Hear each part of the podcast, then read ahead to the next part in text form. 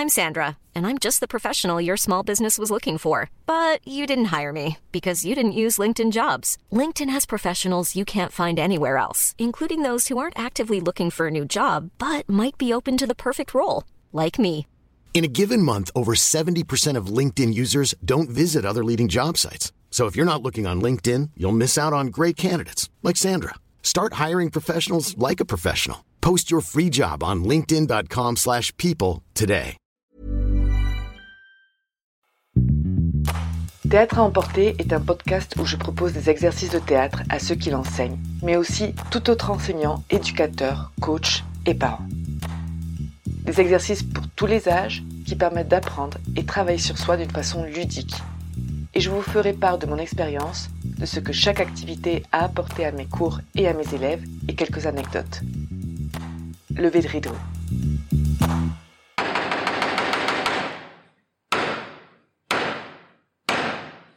Bonjour, j'espère que vous allez bien. Alors, cet exercice que je vais vous proposer aujourd'hui, je l'ai intitulé Trois phrases en trois mouvements. Cet exercice se fait avec deux participants, donc ça peut être deux, puis ensuite deux autres, puis ensuite deux autres, n'est-ce pas? On peut le faire plusieurs fois, mais il faut qu'il y ait deux participants. Et si je n'ai qu'une personne, je peux le faire seul avec cette personne. Tout d'abord, ce que je fais, c'est que je demande aux participants qu'ils me proposent trois mouvements différents. Pour que vous puissiez comprendre, je vais moi-même décider des mouvements tout de suite. Donc le premier mouvement va être poser les mains sur la tête. Le deuxième mouvement va être sauter puis retomber les jambes écartées. Et le troisième mouvement va être joindre les mains et baisser la tête comme pour saluer. Voilà, donc c'est trois mouvements pris complètement au hasard. En général, ce que j'aime faire, c'est leur demander à eux leur avis et que me proposent. Plus ils participent et mieux c'est. Et puis en plus, en évoluant, en continuant le jeu, on va faire des propositions beaucoup plus drôles et sûrement beaucoup plus compliquées. Ensuite, je vais leur demander de choisir trois phrases très courtes. Peu importe si c'est vrai, si c'est pas vrai, si c'est absurde, si c'est réel, peu importe. Vraiment que ce soit une phrase courte avec carrément, euh, euh, je sais pas, un sujet, un verbe et un complément. Quelque chose de très très court ou une question. Alors je vais vous proposer trois phrases courtes. La première va être comment est le rouge? La deuxième va être le lapin veut crier. Et la troisième va être j'ai mal sur le nuage.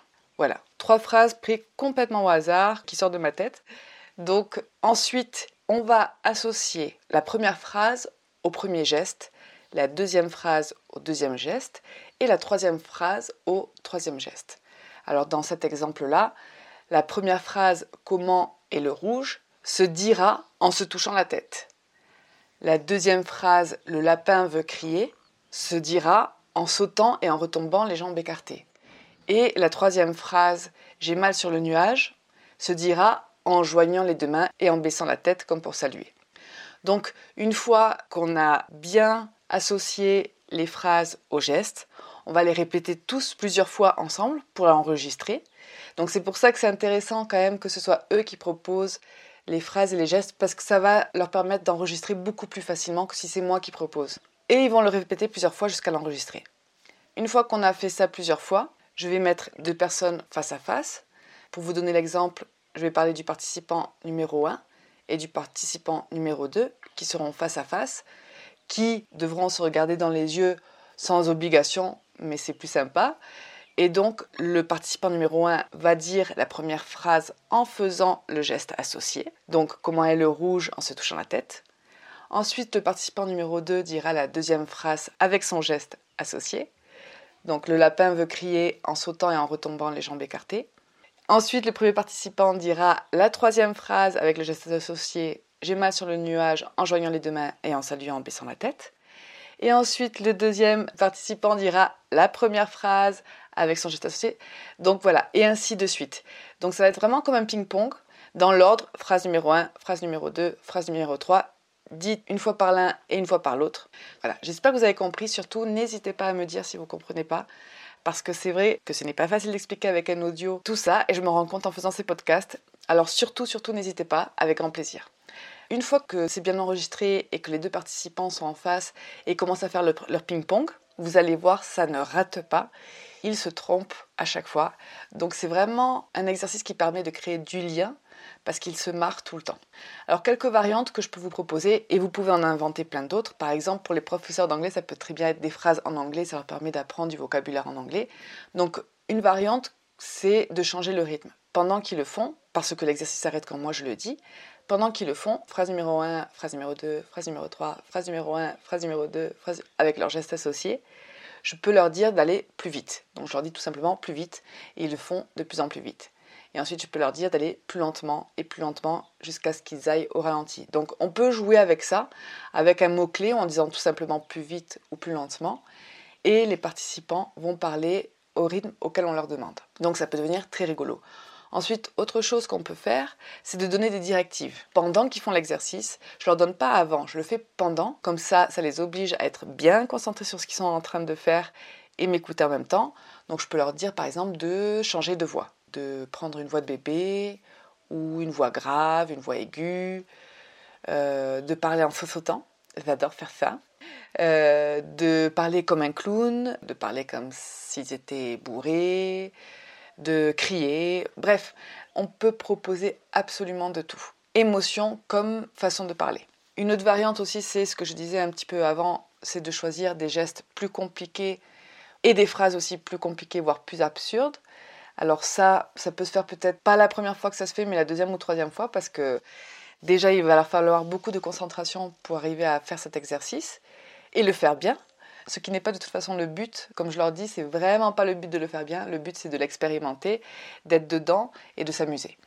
C'est un exercice qu'on peut faire avec d'autres participants, on n'est pas obligé d'être que deux. Moi j'aime bien à deux parce que ça nous permet de bien les observer. Moi j'aime toujours, comme je l'ai dit dans l'exercice précédent, que les participants apprennent aussi en regardant leurs compagnons. C'est vraiment une très très bonne façon d'apprendre sur soi-même, parce qu'on se compare toujours de toute façon, et d'observer quels sont les tics, les manies que chacun puisse avoir et qu'est-ce que ça peut transmettre comme message.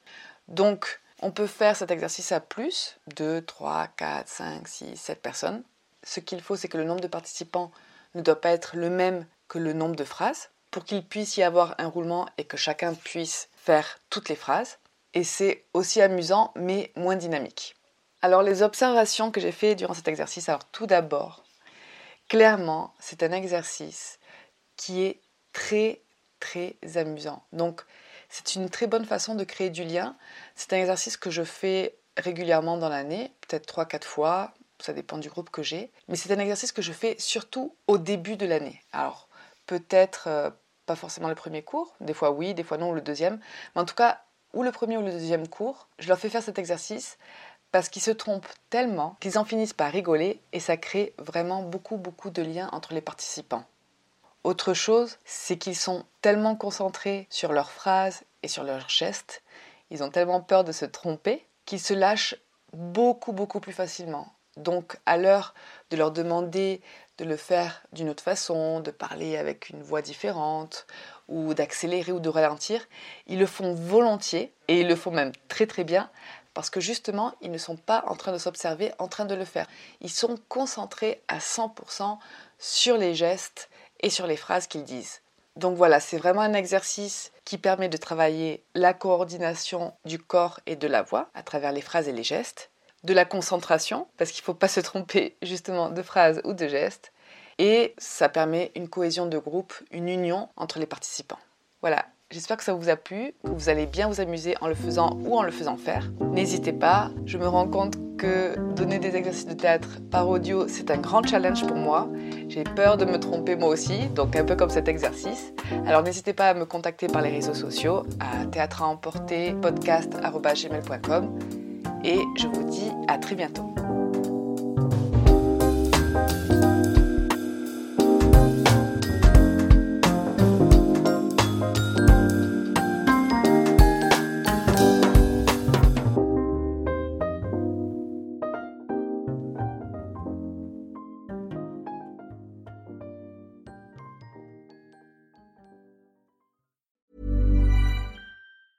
Normally, being a little extra might be a bit much, but not when it comes to healthcare. That's why United Healthcare's Health Protector Guard fixed indemnity insurance plans, underwritten by Golden Rule Insurance Company, supplement your primary plan so you manage out of pocket costs. Learn more at uh1.com.